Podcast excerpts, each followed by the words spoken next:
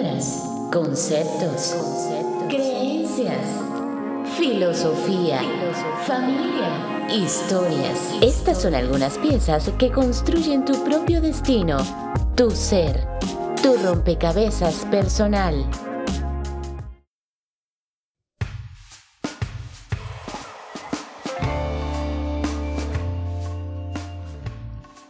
La historia que hoy quiero contarte es acerca de una venezolana que emigró a los Estados Unidos y que el año pasado publicó su libro Ávila y sus lentes mágicos. Se trata de Zulme Saldivia. Ella reside en Austin, Texas, y a través del contacto con su nieta, quien ya tiene dos años, se inspiró para construir un libro infantil, siendo ella primero una docente dedicada más que todo a, la academia, a la investigación, se aventura en este proceso creativo, siendo ya abuela para poder eh, darle como regalo a su nieta un libro sobre el Guaraira Repano, en este caso del Ávila, porque Ávila es el nombre de su nieta. Un libro bellísimo que si tienes la oportunidad de adquirir, te vas a encontrar con unas ilustraciones hermosas y además con una historia que te va a llegar al corazón y que te va a conectar con eh, nuestra naturaleza venezolana y con nuestros, ah, por supuesto, con nuestros ancestros, con nuestra cultura y con todo lo que significa la naturaleza venezolana. A través del contacto de Zoom, llamada telefónica, pude conversar con Zulme Saldivia, aunque estamos cerca, no tuvo la oportunidad de poder llegar acá hasta, hasta donde yo estoy, en Katy, Texas, pero lo importante es que pudimos conversar sobre esta bella historia, sobre cómo construyó, cómo hizo su proceso creativo para la creación de su libro Ávila y sus lentes mágicos. Te dejo la entrevista para que la disfrutes. Y recuerda, la palabra de hoy es lectura y voy a estar conversando con Zulme Saldivia. Bienvenidos a Rompecabezas Personal. Gracias por esa compañía que ustedes han mantenido con este podcast a lo largo ya de un año, porque cumplimos un año haciendo Rompecabezas Personal. Ya nos estamos acercando a las piezas finales de este, de este podcast de 50 palabras. Y justamente el título de hoy es Ávila Mágica, pero les voy a contar por qué Ávila. Y resulta ser que yo tengo aquí a la profesora, yo le llamo profesora, ella es Zulme Saldivia porque es profesora, pero también se ha estrenado en, el, en lo que es el ámbito de la escritura infantil a través de una inspiración, que qué mejor inspiración que justamente estar en, contacto con los seres queridos. Y a través de, de su nieta, ella le surge la inspiración de hablar de un icono de nuestra naturaleza y se trata del Guaraira Repano, el Ávila. Y ella justamente nos va a contar cómo se inspiró para desarrollar este, este cuento infantil que además es bellísimo porque tiene unas ilustraciones hermosas. Yo quiero decirle que las ilustraciones pues mm, son justamente eh, de Valentina Maggi, el diseño gráfico gráfico es de Raquel Colmenares Ross y la autora, por supuesto, es Zulme Saldivia. Y quiero contarles un poquito de quién es, quién es ella antes de que ella misma nos cuente cómo surgió esta inspiración. Y Zulme Saldivia es docente formada en el área de las ciencias experimentales, con maestría en investigación educativa y entre sus estudios resaltan una titulación como doctor en ciencias de la educación y posgrado en gerencia de organizaciones transcomplejas y ha dedicado más de 30 años a su pasión que es la enseñanza a través de actividades educativas, pero que siempre han estado centradas en el área de la investigación. Bienvenida, profesora, a Cabezas Personal. Gracias por concederme este espacio, este honor de que podamos conversar de este proyecto tan bonito que se llama Ávila y sus lentes mágicos. Cuénteme cómo se inspiró para escribir esta historia. Bueno, antes que nada, muchas gracias por esta oportunidad y gracias por permitirme dar a conocer esta experiencia. Esta es una experiencia de mi vida, porque es una ah. experiencia, sí, es una experiencia después de, de la jubilación y ya cuando soy abuela. Eh, bueno, como dije, dije, soy docente, pues y toda mi vida me he dedicado a la educación. Desde pequeña he tenido pasión por escribir. siempre escribí poemas y leía y me escondía para escribir. Yo recuerdo esas cosas de mi vida, de mi niñez. Creo Mm, que lo, lo traía muy dentro. Pero después uno se dedica a su trabajo y a la investigación y a la escuela, el- la, la universidad. eh, eh, bueno, yo prácticamente los últimos mm, 15, 16 años me, me pasé en el área, pues ya en la universidad, pues dando clases y en el doctorado y asesorando tesis doctoral. Nunca me pasó por la cabeza que iba a escribir un cuento para niños, jamás. Bueno, llega el momento en que me jubilo mi mm, hija vive aquí en Estados Unidos, se vino para Estados Unidos, se casa, bueno, qué sé yo, tiene su bebé y me dice, mamá, te tienes que venir. Que mm, tampoco, nunca, nosotros nunca pensamos, creo que la mayoría de venezolanos no pensó nunca irse de su Venezuela.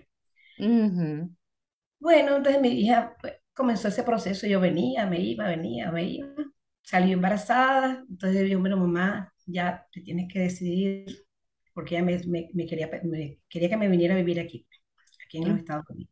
Y usted ahorita está, está en Austin, Texas, Sí, ¿cierto? eso, sí, sí, yo vivo con mi aquí, usted vive con su guía y aquí estamos grabando desde el estudio de Chris Bob Productions que está hija, en Katy, Texas. Estamos cerca, cerquita, como, ajá, yo creo que como a dos horas es de aquí más a, o menos. más o menos, ¿verdad? O quizás un poquito más.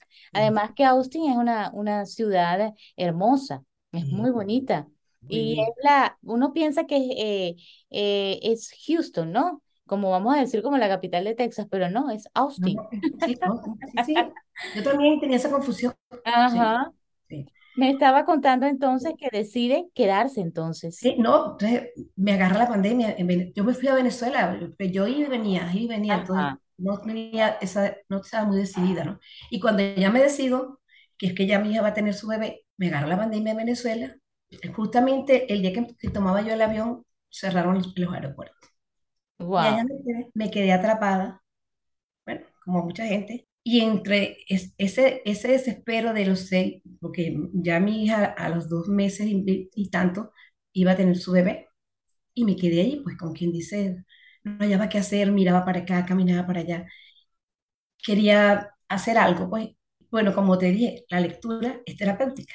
Eh, de eso estábamos Y sí, conversando antes de entonces, comenzar. Ajá. yo, claro, me dedicaba a leer para, para no, porque me fatigaba tanta, tanta noticia y tantas cuestiones que para no vienen al momento, pero que todos vivimos. Que todos. Entonces no quería vivir en, en- en esa angustia. Y lo que hacía era leer, leer y me ponía a pensar que quiero regalarle algo a mi, a mi nieta, pero ¿cómo hago? ¿Qué le doy? Cuando yo llegue, llegue allá, ¿qué le voy a llevar? Y ese era mi pensamiento. Y un día, no sé, una noche dije, voy a escribirle un cuento a mi niña. Porque sucede que mi hija decide ponerle Ávila y yo le decía, pero ¿cómo le vas a poner Ávila?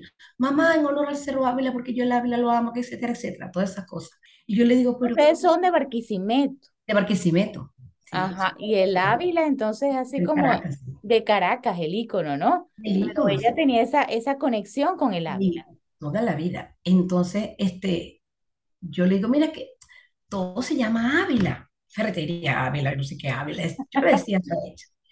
Y ella me hizo una carta antes de tener la bebé, en nombre de la niña, donde me dice que los nombres no tienen nada que ver con la persona. Y era como que me, me escribía la, la, la nieta, pues, la nieta me escribía. Y a mí eso me llegó muy dentro. Yo decía, Dios mío, ¿verdad? Porque yo tengo que pon- empeñarme en ponerle otro nombre. No, se tiene que llamar como su mamá lo sienta. Ujú. Y bueno, ahí surgió, comencé, comencé a escribir. Yo decía, yo decía, pero ¿cómo escribo eso? Si yo, yo he escrito, ¿cómo no? Sí, he hecho libros de metodología, cuestiones así, pero yo no he escrito, en Todo el área de la investigación, Sí, pero exactamente. yo no, yo no he escrito este, cosas para, para, para niños. Y- ni- ni- bueno, ni siquiera he tenido ese contacto así con los niños, así como, como, como en este momento, pues. Y bueno, comencé a escribir. Bueno, el internet, pues, tiene mucha, mucha información. Uno lo, lo que tiene que hacer es ponerse y más nada. Yo digo que Ajá. la pandemia le sirvió a la gente para despertar en much- muchas áreas. Hay unos que se, volvieron pintores, otros se volvieron artistas, en fin, muchas Creo que cosas. todos necesitábamos de alguna manera eh, despertar y conectarnos con nosotros. Con nosotros mismos. con nosotros y explorar un poquito ese arte que todos nosotros los seres humanos tenemos, que que quizás tenemos. otros lo han eh, pulido porque se han ido a grandes universidades a estudiar pintura, música, este, escritura, eh, composición, eh, X, ¿no? Pero Pero los seres humanos, o sea, nosotros todos en este planeta que vivimos ese impacto de la pandemia, nos concentramos en esos momentos de desesperación o esos momentos quizás de, de extrema soledad o de encierro, de, de, sí, de, de estar encerrado porque no se podía hacer más nada, ¿no? Había que estar resguardado Resguardado. en casa, empezaron a surgir cosas positivas y buenas, porque había tanta cosa negativa afuera que uno tenía que, que, que sacar algo que nos sirviera a todos de inspiración, o a la misma persona o al entorno familiar. Y qué No. bonito que este proyecto salió y surgió. Sí, yo me senté a escribir y bueno, claro, comencé a buscar ayuda, gente que me, que me leyera eso. Eh, Recuerdo que una persona me lo leyó y me dijo, Epa, pero tú no estás escribiendo para un muchacho de la universidad, me dijo, baja el nivel, va- Ah, porque que- sí, es eso. Escribir para, para los niños no es lo... Mira, yo me quedé sorprendida, yo decía, Dios mío, pero qué cosa tan bella. ¿Cómo es que yo no, yo no, nunca experimenté eso? O sea, no, nu- nunca lo había experimentado, de verdad que no. Siempre eh, uno buscando cosas más complejas, más complejas. Y la vida es tan sencilla.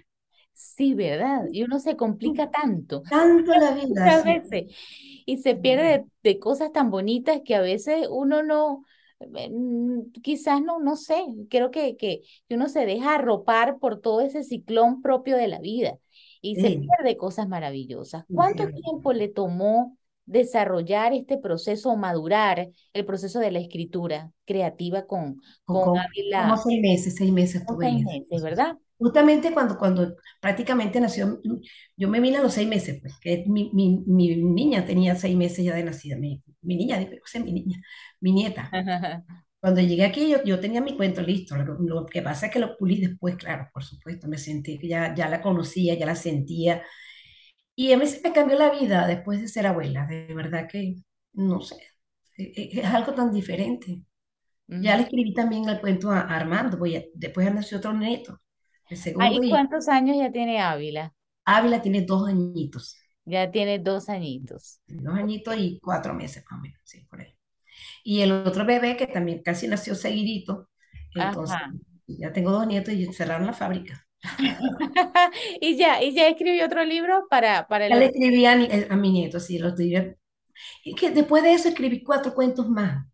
Los tengo, Ah, claro, lo que estoy haciendo, estoy en ese proceso de revisarlos y, y madurarlos un poco, algunos, porque me dediqué más a, a hacerle el de, el de mi nieto, pues salté para mi nieto.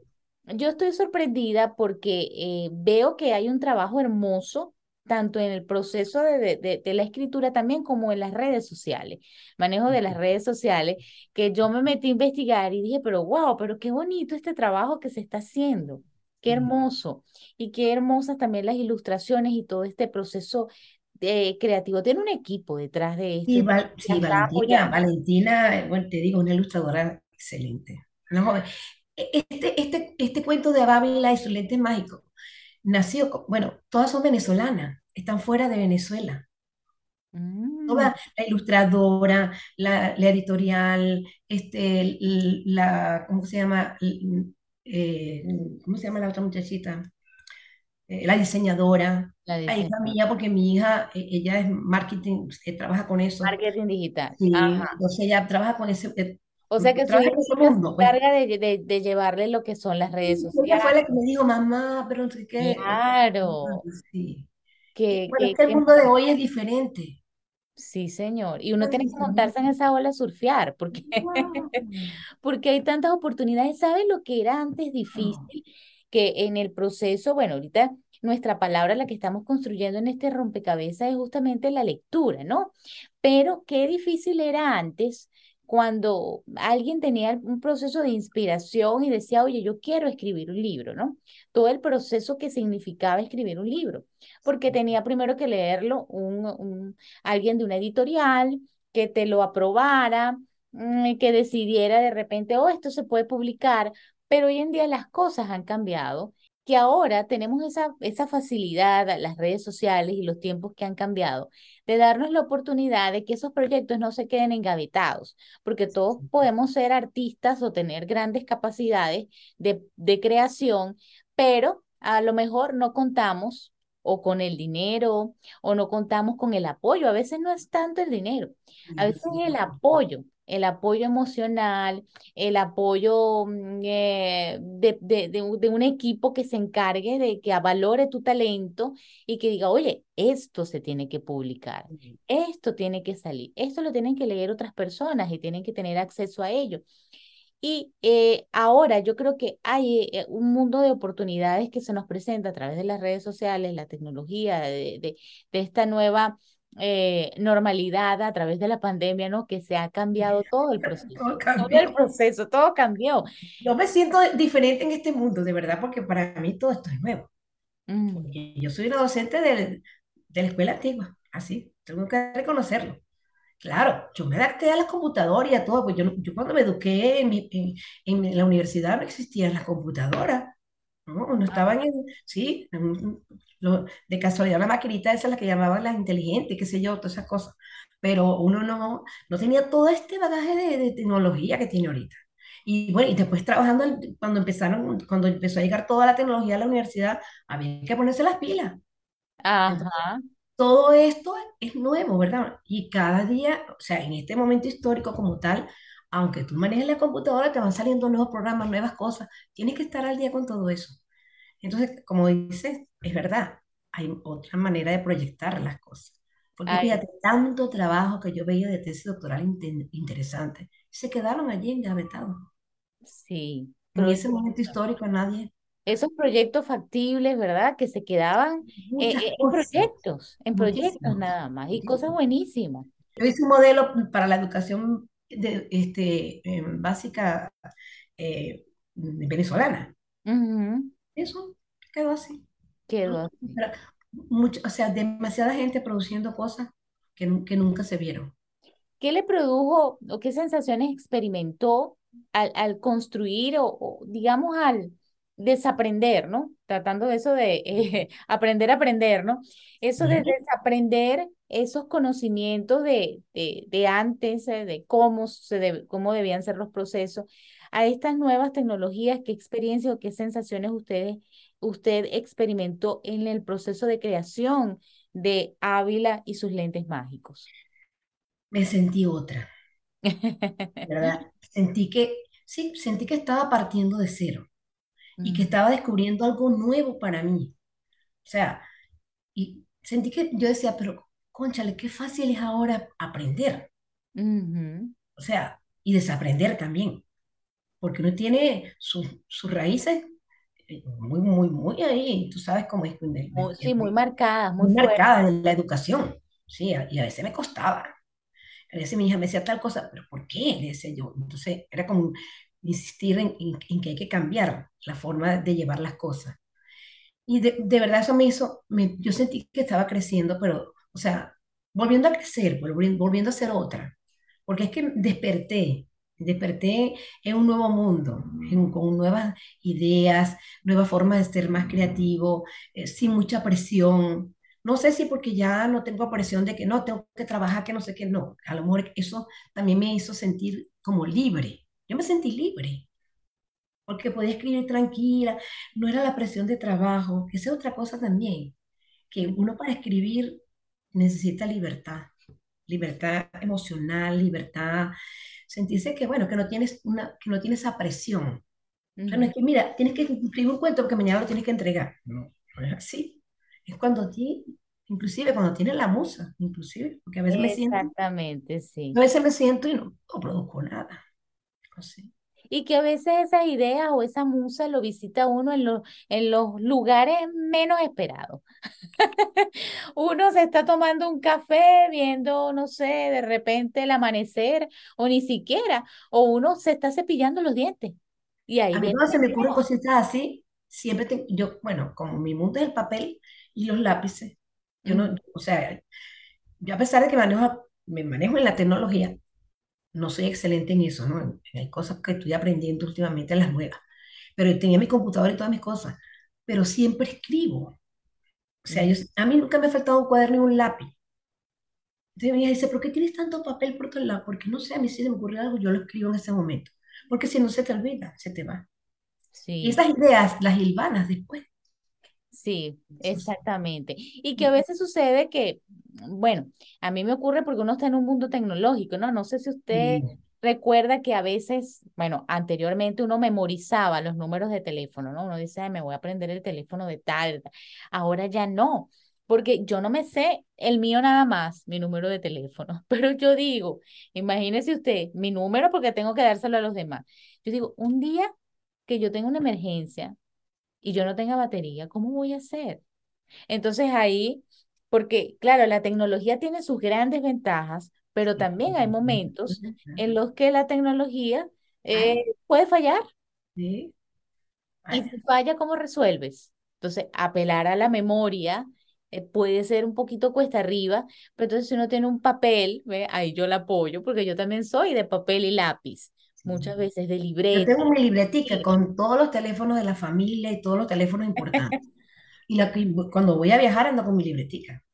Y, tengo- y, más, y te, te- mi amiga se ríe, ¿no? Porque ella sí es verdad que no nota nada. Este, y yo tengo un, un, ¿cómo es? Este, un archivo, un archivo, pues. Ahí yo- lo más importante de las- los teléfonos, ahí los tengo. Si se me llega a perder la libreta, tengo otra guardada. Exacto. Oye, eso son cosas de uno, de su Son tiempo. cosas de lo, de, de- del tiempo, de- bueno, de, de, de cada quien, ¿no? ¿Cómo, cómo es este nuevo proyecto ahora? Porque me dijo que también está eh, escribiendo un, un, o ya escribió, me dijo que este fue el primero. Ávila y sus lentes mágicos fue el Mi primer es mi primer libro, mi primer luego viene publicado. El primero publicado. Luego vienen otros más. Cuéntame un poco de esos. te- te- te- tengo dos más, o sea, pero yo me estoy enfocando con Venezuela, ¿verdad? Estoy haciendo mis cuentos este, eh, para niños, pero de sitios de Venezuela. Por Ok, ejemplo, maravilloso. ajá, por ejemplo, el de mi nieto tiene que ver con las playas, pero no voy a decir dónde ni nada. Pero Ok, porque es secreto por ahora. ajá, Ajá. sí. O sea, yo había empezado, yo le escribí, escribí- antes de mi nieto escribí dos más, dos, dos después de Ávila, pues, porque bueno, el nieto ah, pues, no sabíamos que venía. Pero cuando apareció mi nieto, comencé a escribirle a él, para dejarle a cada uno su, su cuento, ¿verdad? A cada nieto. Y otro tiene que ver con uno de los que escribí anteriormente, que también lo estoy puliendo, porque también es eso, ¿no? Uno escribe y reescribe. Reescribir. Si Sí. la gente cree, ah, ya escribiste el No, libro. no, No, no. señor, eso no Yo es los todo. tengo, como, yo diría, un boceto, pues, están montados. Ajá. Están allí. Uno está- tiene que ver con este, las cuevas del Guácharo, me gusta mucho esa zona. A mí, me, me- me- o sea, visité muchas, muchos sitios. Otro tiene que ver con Canaima, esa parte de allí, que también lo, lo tengo montado, pero mm, mejorándolo, pues. Mejorándolo. Y, Es mm, excelente. Y otro tiene que ver con una hacienda que fue parte de mi vida, de mi historia, y quiero contar esa vida, cómo es una vida de hacienda. Para que tenemos que dejarle, porque es que Venezuela tiene tantas cosas bellísimas, tantas cosas hermosas, y hay tanto cuento para Venezuela. Y hay mucha gente que está escribiendo Tantas cosas que el, que el mundo necesita saber también y refrescar, porque ahorita estamos regados por el mundo y de alguna Oh, manera sí. Eh, los, eh, los hijos de sus hijos Sí. también necesitan saber cómo es la tierra de donde nosotros vinimos. Sí, ese fue uno de mis objetivos también. ajá, y a través de la lectura, que justamente esta palabra que estamos trabajando hoy, la lectura, pero va de la mano con la escritura también. Claro, es Porque que, cuando sí, cuando yo conversaba con Héctor Espinosa, que en el episodio de escritura terapéutica, él me contaba, ¿no? Este, Cristina, eh, la escritura es terapéutica, pero la lectura es terapéutica también, y usted me lo, me lo reafirma también, ¿no? Y van de la mano, van juntas, porque como tú escribes si no lees, tienes, para poder escribir tienes que, usted seguramente leyó varios cuentos, no solamente wow. infancia, sino para poder también sentir cómo ir a la narrativa de un cuento infantil, porque estaba Bueno, acostumbrado a otro tipo de escritura. no, yo para leer, para hacer el cuento Ávila, leí muchísimo, mucho.